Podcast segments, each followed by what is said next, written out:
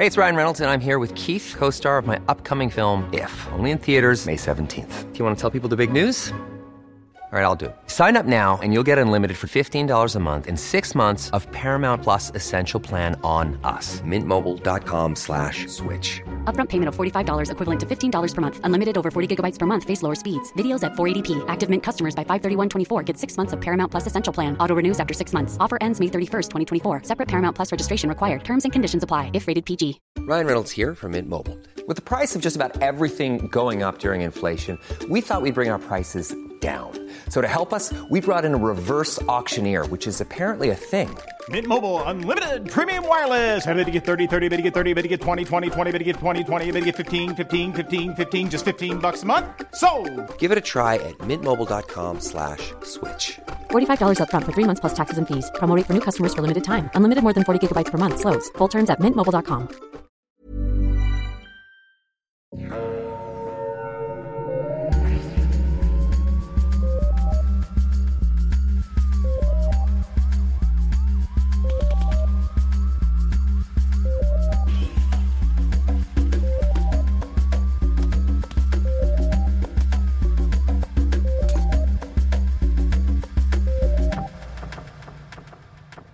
Bonjour tout le monde, bienvenue à Un peu de crime dans ton café, le podcast où on jase de crime en prenant un bon café entre amis.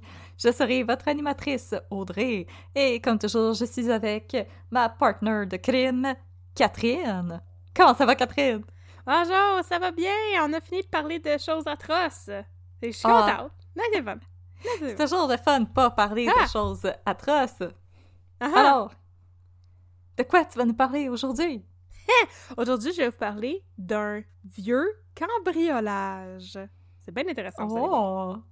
Oh! Alors, pour se mettre dans le mood, aujourd'hui, le café que nous allons vous recommander, c'est le café, encore une fois, des torréfacteurs de Mellow, parce que c'est ce que j'avais sous la main, c'est ce que j'ai bu récemment. Fait que ça va être ça deux, deux fois en deux semaines. Félicitations de Mellow.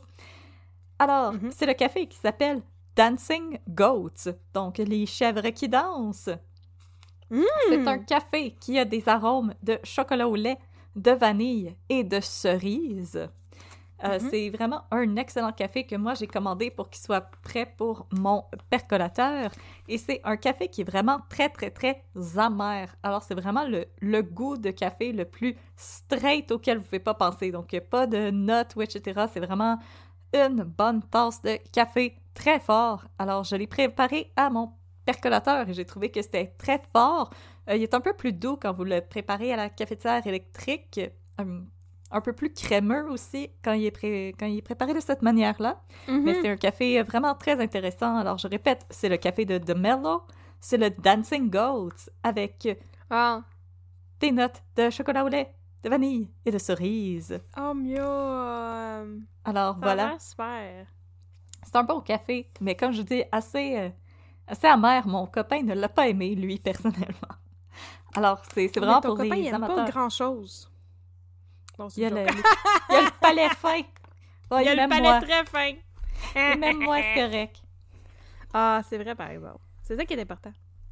C'est ça qui est important, I guess. Alors, Yeah! aujourd'hui, Oui.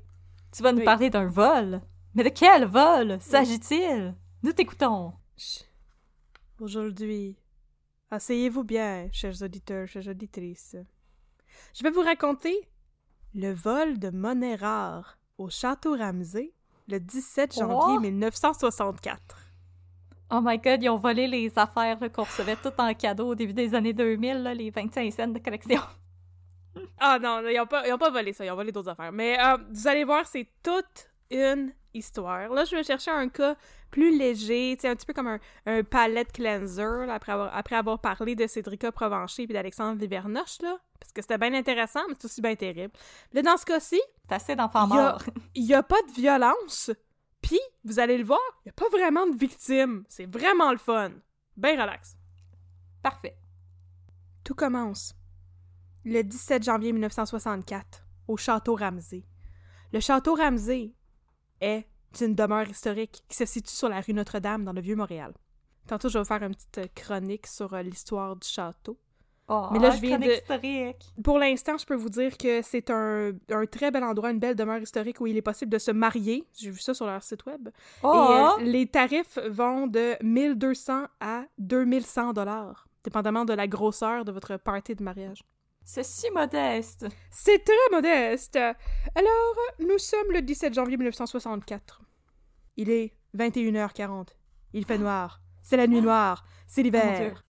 La gardienne de nuit du château Ramsey s'appelle Anna O'Dowd. Oh! Et là, Madame O'Dowd, elle est réveillée Oh, dans son appartement de l'étage d'en haut du château par des bruits, un beding bedang. Et là, elle Oh, descend. elle descend et elle voit deux hommes en cagoule. Ah! Alors, elle leur dit S'il vous plaît, messieurs, ne me ligotez pas. Puis ils sont comme, ils sont très gentils, les cambrioleurs. Ils sont comme cool. Fait qu'ils la raccompagnent à sa chambre. Ah! Ils arrachent tous les fils de téléphone pour qu'elle puisse appeler la police. Puis après ça, je crois qu'ils l'embarquent dans sa chambre. Comme- Écoute, c'est des gentlemen cambrioleurs, comme Arsène Lupin. Mhm, exactement. Et ensuite, ils vont procéder à aller dérober des pièces d'or et de la monnaie de collection. Les hommes savaient vraisemblablement exactement ce qu'ils venaient chercher au château Ramsey. Pas le temps de niaiser. Certaines des pièces qu'ils ont dérobées dataient des années 1700, soit près de la fondation du château Ramsey. Oh, wow! Selon les autorités, ce sont toutes des pièces d'origine canadienne. Ah! Et là, selon le, monnaie. Le- le- dans les jours suivants le, le cambriolage, le gérant du château qui s'appelle John D. King va faire une sortie dans les médias et va affirmer que le cambriolage s'est déroulé en douceur. Oh! Ils ont été très doux avec Madame O'Dowd et ensuite ils ont été très doux avec euh, toute la monnaie qui a été dérobée. Non, mais tu sais, il n'y avait pas de violence ni rien. Ils sont entrés, sont entrés Ouais, par euh, ce qui s'appelle la porte du diable, qui est la porte qui se situe à l'arrière de l'édifice. Fait qu'ils sont entrés par là. Apparemment, Ah! ils connaissaient déjà les lieux, ils savaient exactement où aller. Ils sont allés là, ils ont, ils ont fait le cambriolage, ils sont repartis. Bing, bang, bing. Et là, la police a été appelée vers minuit 10. Hey, C'était tout en douceur, tout gentil, pas de trouble. Réveillez-vous même pas. Faut juste prendre nos affaires. Et là, maintenant, on va parler de histoire d'histoire. Et je vais vous raconter l'histoire du château Ramsey. Alors, le Ah. château Ramsey est une grosse demeure historique qui a été construite par Claude de Ramsey, officier militaire du régime colonial, et le- qui occupait le poste d'administrateur à la ville de Montréal en 1705. Pas longtemps, ça. Ça fait longtemps. Aujourd'hui, c'est un musée historique et c'est une société euh, d'antiquité. On aime ça, les vieilles affaires. C'est ça. Donc, c'est un musée historique à la Société des antiquaires. Écrit. Je pense pas que cette phrase n'a beaucoup de sens. En tout cas, vous avez compris ce que je voulais dire. Alors, donc, Claude de Ramsey, il était donc officier militaire, il est administrateur de la ville de Montréal, éventuellement, il va devenir gouverneur. Donc, le building d'origine du château Ramsey est fait de pierre, mais aussi de bois. Et on l'appelait château, même si c'était pas vraiment un château, simplement parce que c'est devenu, ben, historiquement, la résidence des gouverneurs de la colonie de la Nouvelle-France. Oh, les big shots, ils restaient là. C'est beau, hein? Hey, OK, les big shots, là, il a trouvé tellement hot, là, la demeure euh, du- c'est du château Ramsey, là, que Claude de Ramsey, il a écrit à Louis XIV Oh! pour lui dire qu'il avait la plus belle maison du Canada. Oh! C'est pas assez le fun, ça? Big if true, monsieur. Là, je suis pas capable de lire mon écriture, mais je crois bien que j'ai écrit Louis XIV. J'écris mal en tabarnouche. C'est ça que je réalise en lisant mes notes. Donc, euh, si c'est pas Louis XIV, euh, vous, me, vous nous écrirez un peu crème à gmail.com, puis on va l'ajuster dans nos corrections futures. Alors, la demeure à la base, qui était faite de pierre, mais aussi de piliers de bois, faisait une grandeur de 4000 4000 mètres carrés, ce qui inclut des jardins et un verger. Donc, toute la demeure au complet. C'est quand même pas pire. Alors, Claude de Ramsey, malgré toute sa fortune et le fait qu'il était gouverneur, il meurt parce que personne n'est infaillible. Alors, il meurt en The Great 1724. Equalizer. C'est le Great Equalizer de toutes les classes sociales. Ensuite, la maison, le château, pardon, c'est pas une maison, c'est un château. On va l'appeler Hey, comme que hey, c'est. OK? Have some respect. C'est, c'est pas comme le château de Versailles, OK? Mais nous autres, avec, on est des châteaux. Bon.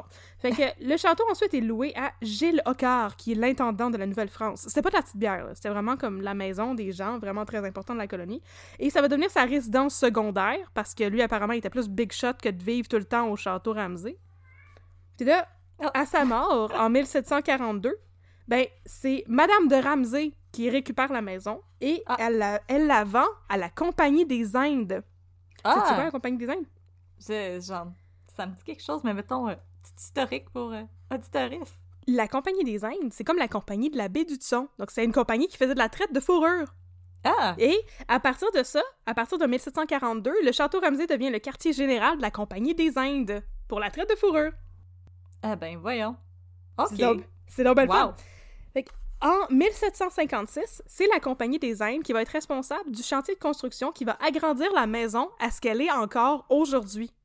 Donc, le, la demeure que vous pouvez visiter dans le Vieux-Port comme euh, demain, là, parce que là, ça, ça- là, là, les 4h37, ça ferme à 17h, là, mais euh, ça rouvre demain matin, vous pourrez la visiter. Non, mais cette demeure-là, elle est sur place depuis 1756. En 1764, en 1764, la résidence, elle est vendue à un marchand qui devait être riche en tabarnouche, parce que c'est juste un marchand. Il s'appelait William Grant et il va la revendre aux Anglais. Ah, Genre? le maudit. Genre, le gouvernement anglais en 1778. Fait que pendant l'occupation des Anglais, tu sais, en 1775-1776, le château est, de- encore une fois, devenu un lieu de pouvoir. Fait que là, c'est plus les gouverneurs et les intendants de la Nouvelle-France, là, c'est rendu comme le Bas-Canada. Et c'est leur quartier général du gouvernement anglophone à Montréal. Et c'est un endroit tellement prestigieux que même Benjamin Franklin est déjà venu visiter le château Ramsay. Ouais, il est allé faire un petit tour. Oh là là là là! Il est allé prendre une petite tasse de thé. Par la suite, ça devient, euh, for all intents and purposes, je sais pas pourquoi j'écris ça en anglais dans mon texte, le siège du gouvernement du Canada jusqu'en Oh. 1849, année à laquelle il y a des émeutes et on met le feu au château, qui par la suite perd son statut de parlement, parce qu'on espère que le parlement passe pas au feu, fait qu'après ça, il était comme, ben, on De va peut-être faire notre parlement ailleurs. Mais On va l'amener ailleurs, Ce n'est- vous êtes pas fin. Ouais, vous êtes pas fin. On va changer le siège à une autre place parce que vous savez pas jouer comme gentiment. Mais c'est pas pas, la fin de l'histoire du château Ramsay, loin de là. Le château Ramsay va être rénové là, après l'incendie puis tout là. Après ça, ça va bien, tu sais. Et désormais, il va servir de tribunal pour le gouvernement anglophone. Ah! Multi-purpose. Le tribunal va occuper le château jusqu'en 1860, euh, en 1855 pardon, de manière intérimaire. Puis ensuite, ça va être le Board of Education of Canada qui va établir ces bureaux-là. Et il y a aussi plusieurs écoles qui vont être abritées, dont des pavillons vont être abrités dans le château Ramsay, comme par exemple la faculté de médecine de l'Université Laval et Montréal, pardon, l'Université Laval à Montréal en 1879, puis la faculté de droit en 1882 jusqu'à 1889. J'ai fait mes devoirs d'histoire pour ça. C'est un beau setup pour tes cours, me semble. Puis là, là, la Société archéologique et numismatique de Montréal. Apparemment, la numismatique, c'est le fait de collectionner de la monnaie. Moi, je connaissais pas ça. Mon père connaissait ce mot-là, bien sûr. On le salue. Ah!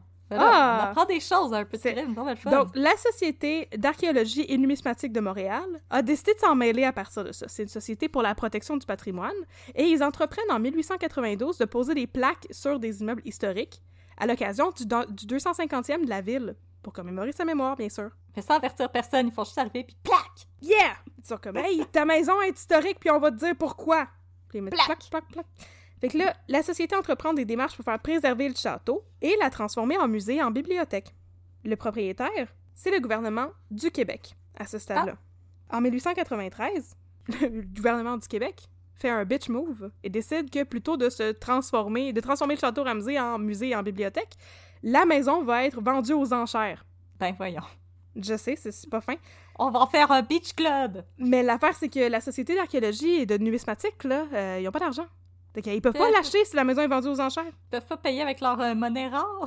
Non, ils peuvent pas payer avec leur monnaie rare, ils la collectionnent, c'est pas le même ça marche. Fait que là, paniqué, la société décide d'organiser une consultation publique, ils font une pétition, ils amassent 2000 signatures qui vont dans le sens de la préservation du château Ramsay comme lieu historique plutôt que de le vendre à un particulier pour que ça devienne une maison de riches. Là, les demandes qu'ils ont, c'est que la ville de Montréal elle-même achète le château, en échange de quoi la société va le convertir en musée puis s'occuper de la gestion, tu sais. Fait achetez-le parce que nous autres, on n'a pas d'argent, mais après ça, on va s'occuper, nous autres mêmes, de gérer tout ça. Et Quand même la bon proposition est éventuellement acceptée par la ville. Oh! Ouais, je sais. Fait que là, ça, c'est à la fin des années 1800. Montréal! C'est très gentil. Environ 30 ans plus tard, en 1929, la Société euh, d'archéologie et de numismatique va enfin devenir propriétaire du château Ramsay. Et Ah. là, ça va être vraiment, tu sais, pleinement eux autres qui vont gérer ça et qui le gèrent encore aujourd'hui. Là-bas, il y a 10 000 livres intégrés à la collection de la grande bibliothèque qui sont comme exposés, qui étaient exposés à ce moment-là dans le château. En 1929, le château est, aussi déclaré un monument historique, fait qu'à partir de maintenant, il sera plus question de le vendre à quelqu'un aux enchères, mais au gouvernement du Québec à marde. Non, on va te trouver une maison ailleurs. Bon! Fait c'est nommé le premier monument historique du Québec. Oh! Comme c'est Ni le plus, premier qui. Ni plus, ni, ni plus ni moins. Et le château fait l'objet de plusieurs travaux au 20e siècle, surtout comme de la rénovation. Puis, tu sais, on ajoute aussi une tourelle. Et aujourd'hui, ben, le château est un musée qui, a, qui abrite plus de 30 000 artefacts et qui est encore géré par la Société numismatique. Et voilà. Voilà. Et voilà! Alors, de c'est un retour à l'histoire. round-up historique. C'était bon, hein? Alors, de retour bon. à l'histoire. Alors, euh, John D. King, le gérant du château, il dit dans les journaux que le cambriolage au château Ramsey le 17 janvier 1964, c'est un véritable travail de pro. Oh, Mais il croit que tout marchand honnête voudra tout de suite savoir d'où vient l'argent. Tu sais, quand tu C'est reçois vrai. de l'argent comme ça? Ben, je veux dire, si tu essaies de payer avec l'argent de 1700 quelque chose à l'épicerie, tu vas te faire poser des questions. Oui. Fait que ça, ça veut dire, ça nous indique deux choses.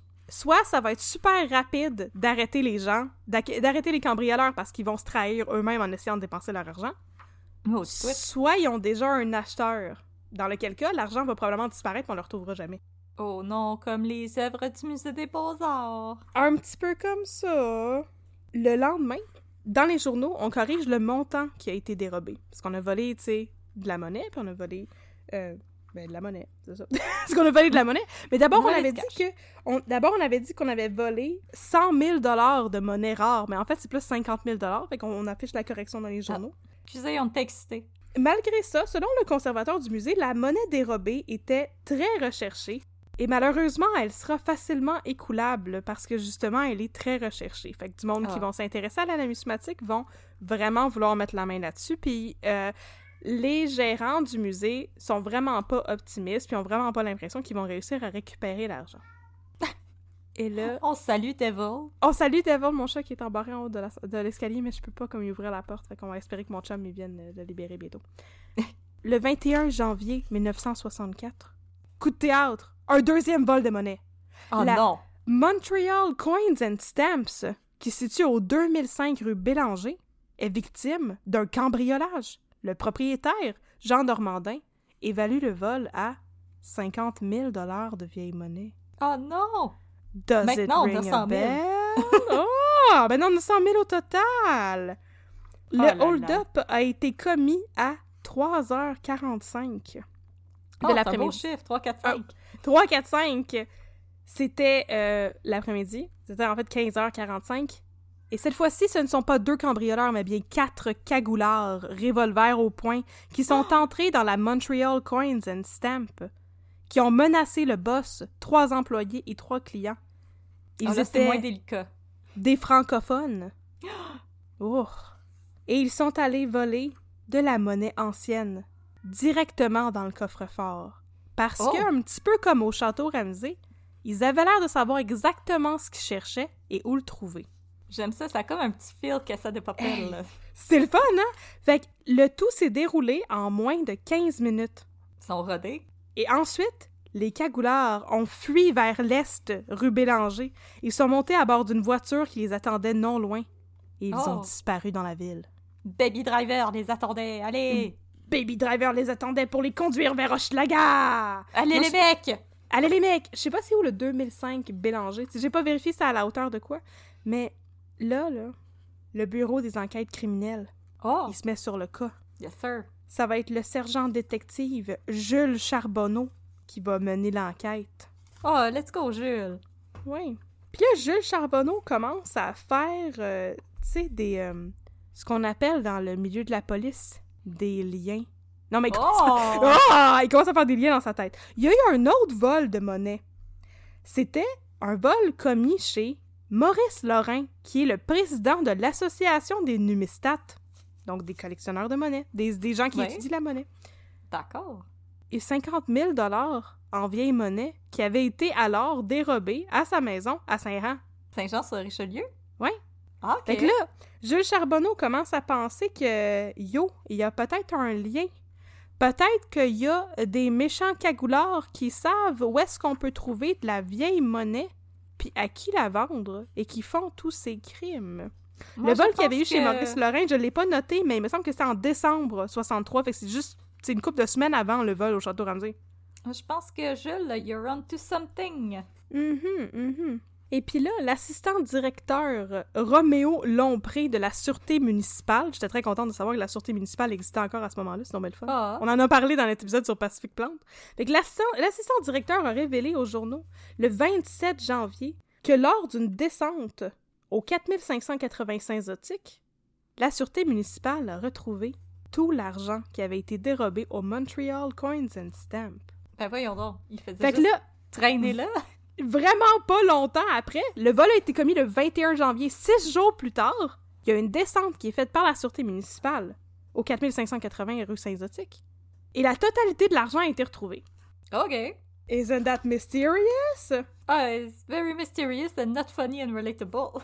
It is not funny and relatable, pantoute. Ce qui est arrivé, c'est que il y a leur enquête qui les a menés là. Pour vrai, les journaux sont vraiment flous pour ça. On manque vraiment de détails. On sait pas du tout pourquoi la sûreté municipale est allée là-bas. Mais ce qu'on sait, c'est que ce jour-là, il y a sept individus âgés entre 18 et 37 ans qui ont été appréhendés. Fait que autres avaient déjà des suspects dans la mire. Oh. Il y en avait deux qui résidaient à cet endroit-là, à la, sur la rue Saint-Zotique. Puis quand la police est allée faire une descente là-bas, ils ont retrouvé tout plein d'argent. Fait qu'ils se sont juste sauvés trop vite puis ils ont tout laissé en arrière. Ouais. C'est encore trop tôt, par exemple, pour savoir si, dans ces sept individus-là, ou les deux individus que- qui habitaient sur la rue Saint-Zotique, si ça, c'est lié avec l'histoire du château Ramsey. Mais, Mais là, le 3 février, par exemple, toute l'histoire va enfin être élucidée. Ça va vraiment vite comme histoire, Ouais. là. je zoom zoom. Tout s'est est passé efficace, en une couple de semaines, là. Écoute, Jules Charbonneau, là, puis il était vraiment bon. Il aurait dû aller euh, pour le musée des beaux-arts, je pense qu'il aurait été utile. Mhm. Il aurait vraiment dû. C'est le capitaine détective, que je savais pas qu'il était un titre qui existait, Wow. Henri Maldives, le chef de la patrouille de nuit, qui fait une descente avec deux sergents détectives de la patrouille de nuit. Il y a d'une autre affaire, je sais pas c'est quoi. Dans une maison à Pointe-Saint-Charles. Oh. Là-bas, ils vont appréhender deux suspects. Ils ont été dirigés là, possiblement en interrogeant les sept personnes d'intérêt qui avaient été arrêtées quelques jours auparavant. Et quand ils vont euh, fouiller dans la cave du domicile à Pointe-Saint-Charles, qui se situait au 2647 rue du Centre, j'aime bien ça donner les adresses, ils ont trouvé sous deux pieds de terre des pièces de monnaie. Oh Fait my qu'ils god. ont continué à creuser dans la cave C'est de comme des l'appartement. pirates puis ils ont trouvé des trésors. Oui, c'est pareil comme ça. Dans la cave de l'appartement, ils ont continué à creuser et ils ont déterré plus de la moitié du butin qui avait été dérobé au château Ramsey. Ben voyons donc. Oh my god. C'était pas bien c'était dans des sacs, c'était dans un coffre, tu sais? Fait que la police est rentrée là, ils ont commencé à creuser un peu, ils ont trouvé de l'argent, puis ils étaient comme ah, puis ils ont continué à creuser un petit peu partout dans la cave. C'est un Ils ont trouvé plein d'argent. On Ils est ont des pirates. trouvé- Yeah! Ils ont aussi trouvé une cache d'armes. Fait que là, là, Oh, ça c'est bon. c'était des vrais cambrioleurs dangereux. Oh non. J'allais Et dire, en ils ont retrouvé le faucon maltais. Non, pas tout. Ils ont aussi retrouvé euh, d'autres affaires qui liaient ces Oh. deux hommes-là à d'autres cambriolages qui n'étaient pas des cambriolages de monnaie rare. Par exemple, ils ont trouvé environ 16 000 en mandat poste qui venaient juste d'être dérobés d'une station postale dans Notre-Dame-de-Grâce en décembre l'année d'avant. Hey, euh, ils étaient productifs, ces voleurs-là. Il, est- il était très productif puis il était très versatile. Fait qu'ils retournent en interrogatoire, tu sais, avec ces deux individus-là, et cinq autres qui ont été arrêtés. Là, c'est pas trop clair, là, c'est quoi cette affaire-là. Mais ce que je sais, par exemple, c'est qu'il y avait deux femmes dans les individus qui ont été arrêtés. Oh my god. Hashtag féminisme. Hashtag girl boss. Hashtag girl Yes. boss. Il y a une autre quatre nouvelles descentes dans les domiciles de ces différents individus-là. Et finalement, le 9 février, soit cinq jours plus tard, le reste du butin du château Ramsey est découvert. Il manque quatre pièces à la collection qui ne seront jamais retrouvées. Allez-y, tout le monde, c'est le temps d'aller fouiller dans vos greniers. Yeah! Fait que selon les numistats avertis, le butin s'élève non pas à 50 000 comme avait été annoncé à la base, mais bien à plutôt à 200 000 Donc ils ont retrouvé tout cet argent-là qui avait une valeur de 200 000 Oh my Et god. là, le 10 février, le lendemain de toutes ces arrestations et de la découverte du reste du butin, le monsieur qui résidait à la rue du Centre et qui avait de l'argent caché dans sa cave, là, il s'appelait Lucien Ouais. Corbeil, 48 ans. Ok, on le salue. On le salue. Ben, il est amené devant le juge. pour Mhm. recevoir sa sentence. Je sais pas ce qui s'est passé, là, mais c'était comme instantané. Il y avait pas vraiment de procès. Pas de il y avait pas vraiment de jury. Non, c'est ça, pas temps de niaiser. Fait qu'il est emmené devant le juge T.A. Corbeil. Et il est condamné à... Est-ce que tu veux deviner? Hey, it's Ryan Reynolds, and I'm here with Keith, co star of my upcoming film, If, only in theaters, May 17th. Do you want to tell people the big news? All right, I'll do it. Sign up now and you'll get unlimited for $15 a month and six months of Paramount Plus Essential Plan on us. Mintmobile.com slash switch. Upfront payment of $45 equivalent to $15 per month. Unlimited over 40 gigabytes per month. Face lower speeds. Videos at 480p. Active Mint customers by 531.24 get six months of Paramount Plus Essential Plan. Auto renews after six months. Offer ends May 31st, 2024. Separate Paramount Plus registration required. Terms and conditions apply if rated PG. Euh, condamné à, je sais pas, euh, 15 ans de prison ferme. 10 ans de détention, quand même. Oh my god! Je C'est niaisais. quand même beaucoup. Non, mais c'est- c'est quand même beaucoup. Jusqu'à date, tu sais, l'affaire, c'est que quand j'ai fouillé dans les journaux, c'est très drôle, tu sais, ça, c'est comme une affaire qui euh, apparaît sur le site de, tu sais, de Mémoire du Québec et tout, puis il y a eu un vol au Château Ramsey. C'est- C'était très difficile d'obtenir de l'information parce que après ça, il y a comme plus personne qui en a parlé, tu sais. Fait que la seule personne qu'on sait avec certitude qui a été condamnée pour cette histoire-là, c'est ce monsieur-là, c'est Lucien Corbeil. Oh. Mais c'est pas clair s'il a livré ses, ses complices, parce qu'il y avait deux personnes au Château Ramsey, puis il y en avait quatre au Montreal Stamps and Coins, là. Fait que, Ouais. on sait pas vraiment ce qui est arrivé aux autres. Apparemment, il y aurait entre 12 000 et 15 000 dollars de monnaie qui a jamais été retrouvée euh, dans les butins de, disons, qui avait été volé chez le, le président des Numistat et tout ça. Fait qu'il y a de l'argent qui a jamais été retrouvé. Mais on sait ce qui est arrivé à ce monsieur Corbeil-là, fait qu'on va terminer ça avec ça. C'était vraiment un super mini crime puff, mon affaire. Je suis vraiment... Écoute, ça s'en vient trop efficace. speed, mon affaire. Je sais, je suis trop efficace. Donc, euh, on apprend pendant le procès que... Mais on apprend comment ils ont procédé à ce, à ce cambriolage-là au Château Ramsey. Ce qui est arrivé, c'est que Lucien Corbeil est allé visiter le château pendant la journée, parce que c'est un musée. Ah, il est allé faire le petit tourisme. Il est allé faire du petit tourisme et euh, du repérage. Puis, quand ça a été l'heure de la fermeture, il s'est caché. Comme au musée des Beaux-Arts, il y a quelqu'un qui s'était Hey! caché des toilettes. C'est ça! Fait que c'est lui qui est allé ouvrir la porte du diable à son complice à 21h40. Là, ça a réveillé la gardienne qui a descendu et tout. Mais lui, ça faisait des heures qu'il était là, là, puis qu'il se promenait dans le noir, puis il savait où est-ce qu'il s'en allait, puis il avait repéré les pièces de monnaie, puis il était caché à l'intérieur. C'était vraiment, là, c'est ça, très bien Criminal planifié. Mastermind. Criminal Mastermind. Et l'identité de son complice, à mon avis, il l'a pas livré, parce qu'on n'a jamais su qui c'était. Ah, En tout cas, ce monsieur-là a été condamné à un 10 vrai. ans de pénitencier ferme. C'est un vrai. Puis c'est un monsieur de 48 ans, puis il y avait probablement beaucoup d'autres vols derrière sa ceinture. il y a Ouais. de l'expérience. Sur cette condamnation et la récupération de tout l'argent qui avait été volé au Château Ramsey, à l'exception de quatre pièces de monnaie, c'est sur ça que se conclut le cambriolage de monnaie rare au Château Ramsey. Ah ben, c'était short and sweet, mais fascinant. C'était vraiment short and sweet et fascinant. Hein? Je trouvais que c'était un très beau palette cleanser là, de chercher ça. Puis honnêtement, c'est ça. Je suis vraiment désolée. Là, ça- je vous apporte une histoire très incomplète. Mais avec les vieux journaux, c'est assez difficile. Il y a beaucoup de détails qui ont jamais été rendus publics. J'ai pas été capable de trouver le nom des autres personnes qui ont été condamnées pour ça. Je sais même pas s'il y a eu d'autres procès. En tout cas, Non, c'est ça que j'allais dire. Comme les autres personnes, ils, ont... ils sont retournés chez eux avec une, avec une petite tape le poignet. je sais pas ce qui est arrivé à la personne qui habitait sur la rue Bélanger non plus. Qui avait l'appartement où ils ont trouvé la, la- une partie de l'argent du. En fait, tout l'argent du Montreal Coins and Stamps. là. Puis, euh, écoute, c'était une histoire très mystérieuse. Avec plein de trous, mais ô combien intéressante, avec une- un vol de monnaie rare. C'est très euh, inusité. tu sais. Faut vraiment que tu saches à qui tu vas aller vendre ça. Puis on ne sait pas à qui qui s'en allait vendre ça, lui. Vraisemblablement, Non, il l'a pas vendu parce qu'ils ont réussi à récupérer tout l'argent. Non, c'est Mais- ça. Faut autant que tu saches où aller le chercher que quoi faire avec. Là, ça s'écoule Ouais. pas n'importe comment, ces affaires-là. Non, c'est ça. Fait qu'on n'a aucune idée ce qu'il qu'il avait l'intention de faire avec toute cette monnaie-là. Mais voilà, c'est un cambriolage qui a marqué l'imaginaire du Québec et qui a tenu le Québec en haleine. Et là, je vais vérifier les dates parce que j'étais super mélangée. Puis là, j'avais des dates en 1965 puis en 1964. Puis laissez-moi vérifier ça rapidement.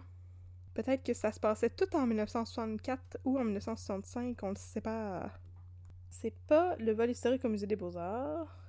Qui est arrivé en 72, comme juste quelques années après. Puis euh, honnêtement, le modus operandi de ces gens-là, euh, je leur poserais une couple de questions. Donc, toute cette histoire, finalement, se déroulait en 1965 et non pas en 1964. Je m'étais trompée la première fois que j'avais dit la date. Donc, c'est le 17 janvier 1965 qu'il y a eu le cambriolage. Donc, Oh. voilà, c'était une petite histoire de cambriolage insolite qui s'est déroulée à Montréal. J'espère que vous avez aimé ça.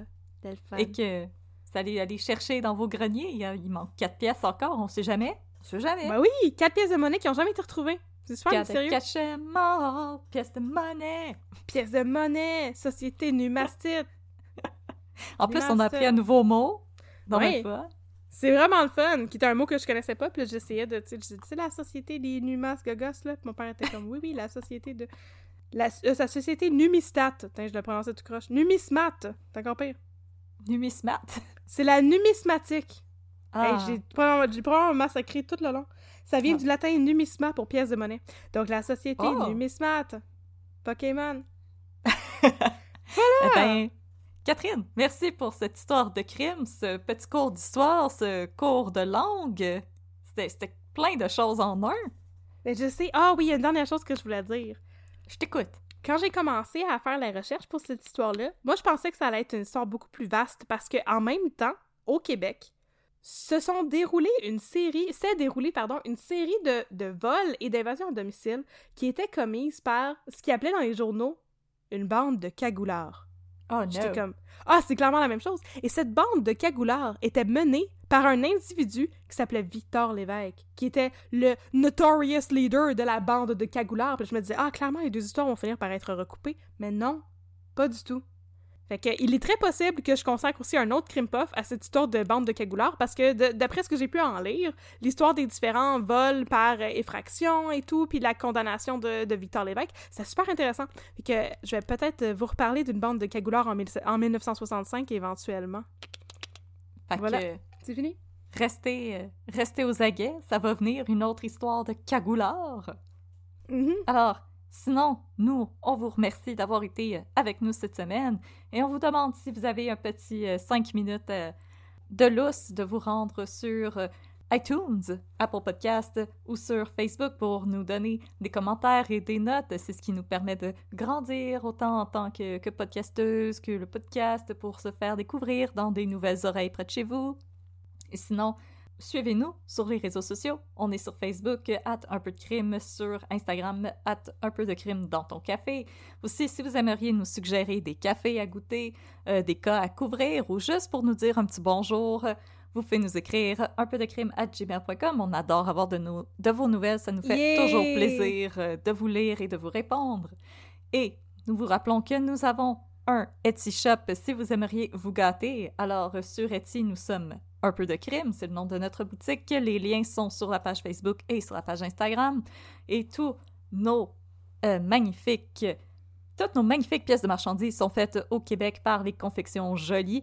Alors c'est 100% québécois. Tout votre argent encourage le Québec à grandir et à être la province la plus de fun. Je suis vraiment fatiguée, je suis désolée. À avoir la meilleure société numistatique. Exactement. Yay. Alors, si vous aimeriez vous faire un petit cadeau, rendez-vous sur notre Etsy Shop. Et on sinon, vend pas de monnaie, malheureusement. malheureusement pas, Oh, ce serait le fun des scènes avec nos faces. on remplace la reine. Oh, j'aimerais ça. Ben là, je pense que j'ai un assez beau profil pour ça. Oh que oui, madame. Oh, Je te le yes. confirme. Oh yes. Alors, si vous, vous n'aimez pas ça, District 31, c'est correct, Ouais. ça arrive, c'est pas pour tout le monde. Ça se peut. On vous dit à dans deux semaines pour notre prochaine histoire de crime et de café. Et sinon, si ça vous intéresse, euh, District 31, nous allons maintenant passer aux deux minutes de babine qui commence maintenant. Yeah! Des deux minutes de babine. Deux minutes, deux minutes.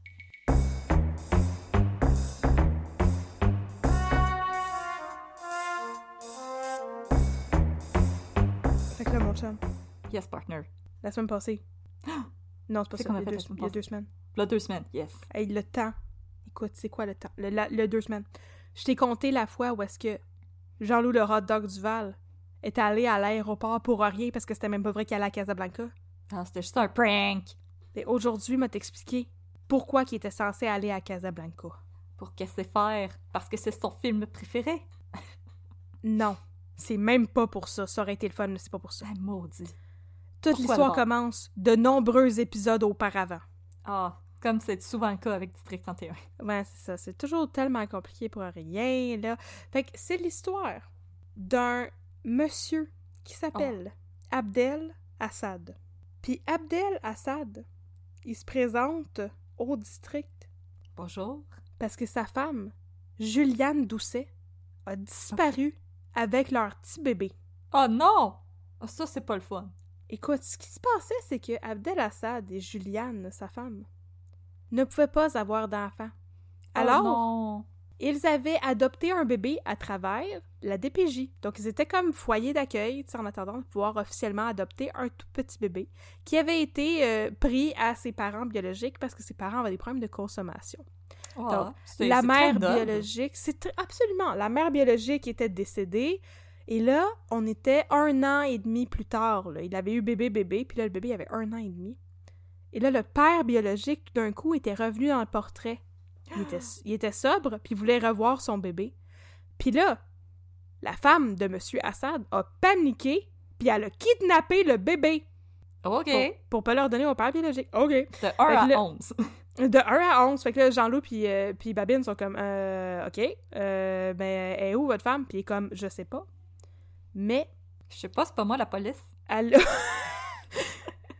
elle a peut-être euh, possiblement quitté le pays parce que de leur expliquer à Abdel Assad, j'ai de la famille en Algérie.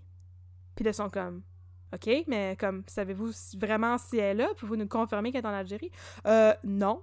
Je C'est peux pas moi la police. Je sais pas, c'est pas moi la police. Non, c'est ça. C'est que, my pay rate. Abdel Assad est comme il, il contribue pas beaucoup à l'enquête puis là c'est parce que le kidnapping a été déclaré fait que lui il s'est présenté à la police pour comme expliquer la situation à la police puis il dit ouais mais tu sais c'est parce que c'est vraiment un père indigne puis tu sais ma mère euh, ma mère ma femme c'est vraiment une bonne mère pour le bébé puis on voudrait vraiment pouvoir euh, s'occuper Tellement de bonne mère qu'elle l'a kidnappé.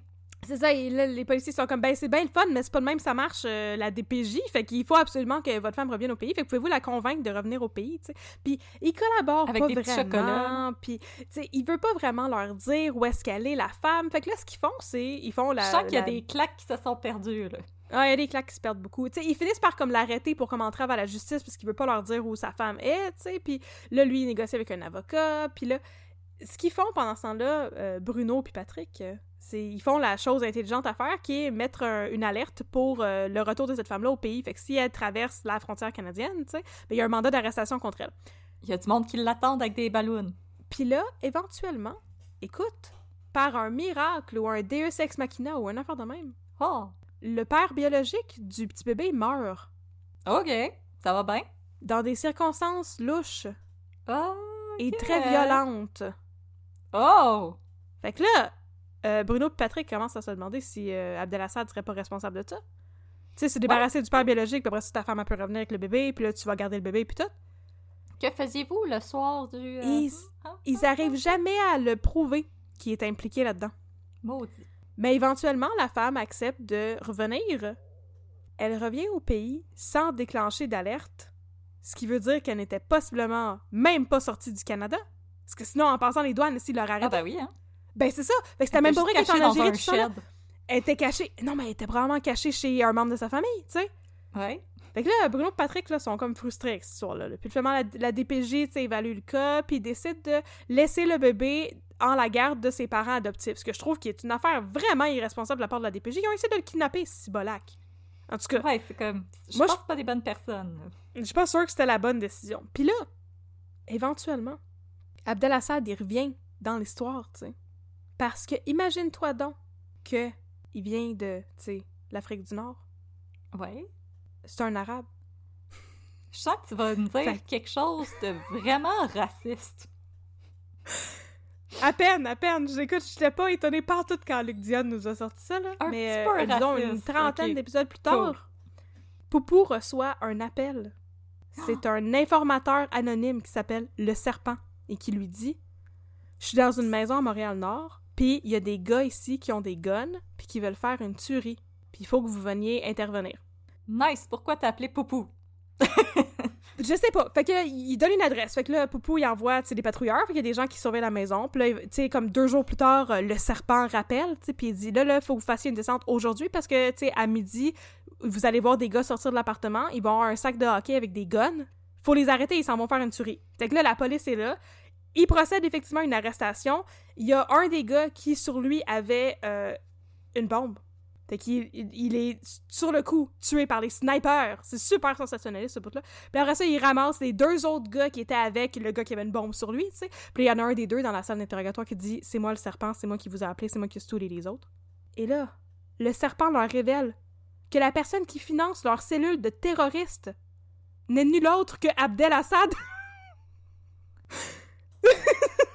Pour la raison que je sais pas, mais bien sûr, euh, écoute, c'était comme... En tout cas, Je pense qu'on a sait la raison, Catherine. c'est parce, parce qu'il est musulman? C'est... Je Je pense. Je veux dire, Bon, je vais go on a very wild guess. Je comme, je vais juste faire un geste avec mon doigt en pointant ma face comme ça, là. Ouais, ouais, je, ouais. je pense que la raison, c'est ça commence par un R puis ça finit par asisme. Ah, cool. Moi, je pensais que ça commençait Ah. par euh, islam puis ça finissait par hophobie, mais en tout cas, euh, bon, Aussi, c'est un excellent contender. Hey! Fait que là, écoute, quand ça, ça est-ce que, sort. quand est-ce que là- District 31 est devenu un film avec Jason Statham, là? Je sais pas, tu sais, ça avait tellement pas de sens, cette histoire-là. Puis là, Bruno et Patrick sont comme, ah ben, Ah. si bolac, et en plus d'être un Ah ben, kidnappeur d'enfants tabarnak. potentiels, c'était un terroriste. Puis là, écoute, sa femme, Juliane, finit par revenir au poste de police une couple de jours après, là, une couple d'épisodes après. Là, ils ont émis un mandat d'arrestation contre lui, ils sont pas capables de retrouver Abdel Assad. Puis sa femme vient au poste de police, puis elle dit Faut vraiment que vous m'aidiez. Mon mari a quitté le pays, puis il est parti avec le bébé. C'est vraiment l'arroseur arrosé de la madame qui avait kidnappé un bébé. Hey! Tabarnouche!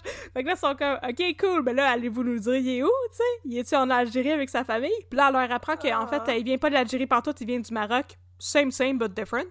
Quelque part en Afrique, c'est proche, là. Fait que, cas, l'Algérie puis le Maroc, puis tout. Fait que là, il est quelque part au Maroc.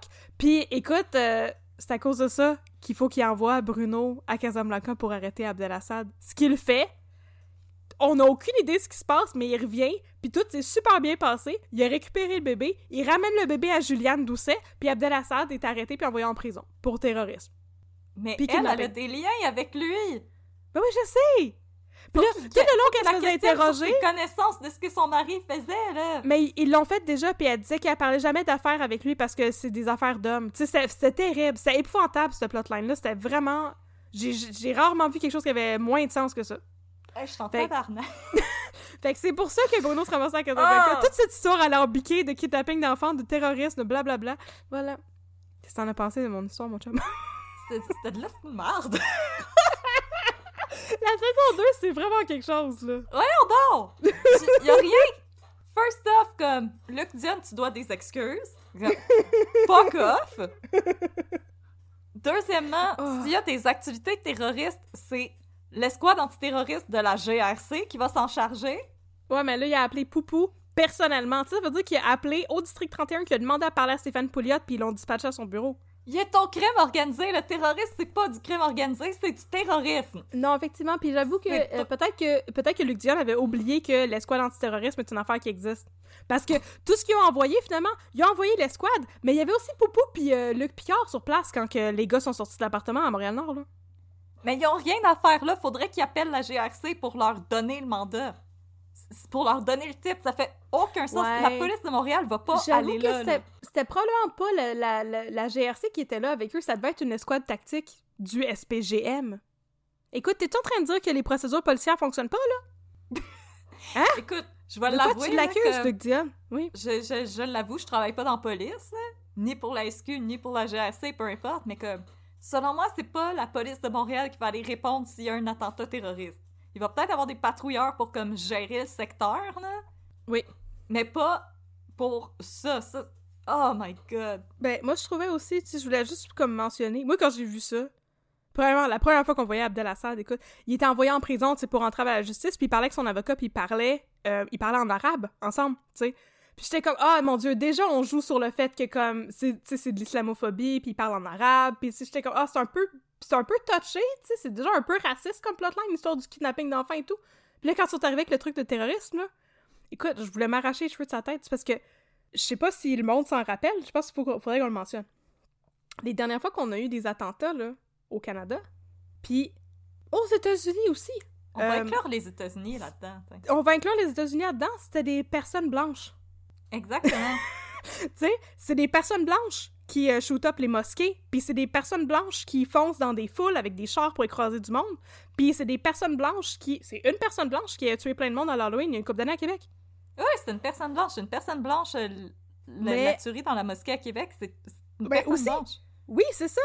Écoute, fait que tout ce qu'on fait avec cette histoire-là, c'est perpétuer l'idée que les personnes musulmanes sont des terroristes. Ce qui est un gros stéréotype vraiment euh, terrible. Mais il y a aussi justement ce stéréotype-là des. Je suis vraiment désolée à nos auditoristes. on est vraiment désolé, là, on commente Luc Dion, c'est vraiment pas notre opinion à nous. Non, non, Mais il y a non. beaucoup euh, d'islamophobie, de. Là, je m'excuse encore une fois aussi pour la généralisation, mais de cette. La génération de Luc Dion, à cause euh, du film de Sally Fields, euh, Not Without My Daughter, Non, mon Dieu, jamais sans ma fille. Jamais sans ma fille, Hmm. avec cette idée que les personnes. Oh mon dieu, je suis tellement mal à l'aise. Oh! Je, je sais, je sais. On peut arrêter ça là. Ils ont compris de quoi qu'on parle. De l'Afrique du Nord essayent de voler des personnes. On va Des- juste dire ça de même. Ouais, je des femmes même pas blanches, utiliser puis plus ouais. de mots. Déjà, ils vivent avec cette espèce de préjugé-là de c'est quelque chose qu'on pense que ces gens le font. C'est absolument pas vrai. Avec l'ajout de terrorisme, je comme c'est un espèce de gros shit sandwich. Oui, effectivement, ils ont fait, ils ont fait un lien de. euh, ils ont fait comme un amalgame de tout plein de préjugés vraiment infondés sur les personnes, les personnes qui viennent de l'Afrique du Nord, ou les personnes musulmanes, ou les personnes arabes, ou. Ils ont juste tout mis ça ensemble dans le même panier, puis c'est ça qui nous ont servi. Puis si C'est décourageant. Si j'ai bien compris, sa femme est blanche? Oui. Fait qu'en plus, il y a le côté comme Oh non, mais moi je parle pas, nan, nan, fait que l'espèce de côté femme soumise. Ouais, aussi, parce qu'elle arrêtait pas de dire qu'elle avait aucune idée de ce que son mari faisait, parce que c'était des histoires d'argent, puis il y avait des histoires d'investisseurs étrangers, puis elle, elle comprenait pas ça. Fait qu'ils jouaient beaucoup sur ça, là. Puis, je veux dire, ils en ont joué beaucoup dans les histoires sur Christian Faneuf. À un moment donné, je vais te conter toutes les histoires de Christian Faneuf et sa femme. Oh, mais tu ah, ça, c'est fascinant. Mais c'est pas la même chose, parce que c'est évidemment pas vrai que la femme de Christian Faneuf, qui était pendant un moment dans District 31 euh, un des kings des motards, euh, c'était pas vrai que sa femme était pas au courant de ce qui se passait avec ses papiers, puis elle était un prête-nom pour lui, puis elle était 100% au courant de ce qui arrivait.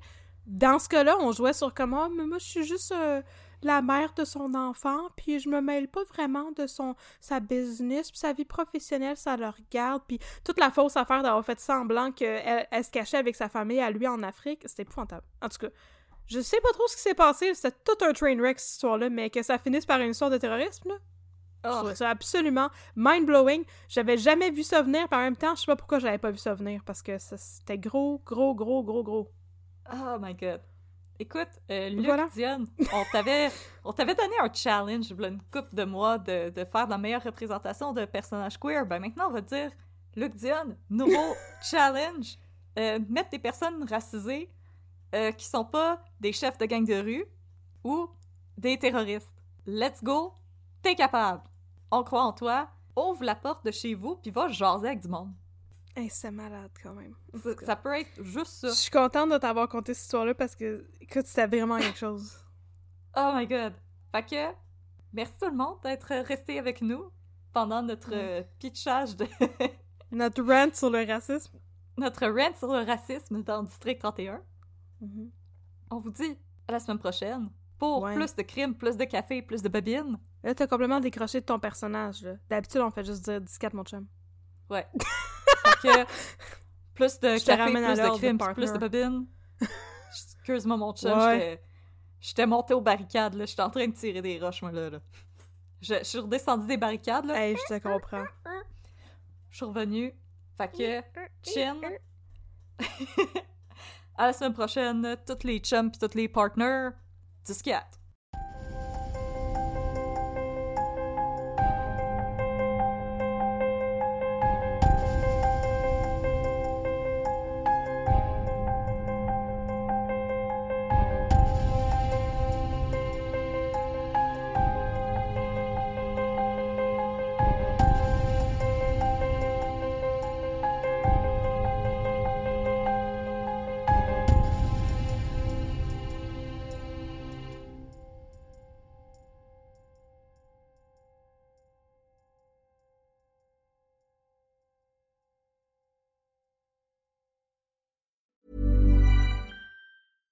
Hey, it's Paige DeSorbo from Giggly Squad. High quality fashion without the price tag. Say hello to Quince. I'm snagging high-end essentials like cozy cashmere sweaters, sleek leather jackets, fine jewelry, and so much more. With Quince being 50 to 80% less than similar brands. And they partner with factories that prioritize safe, ethical, and responsible manufacturing. I love that. Luxury quality within reach. Go to quince.com slash style to get free shipping and 365 day returns on your next order.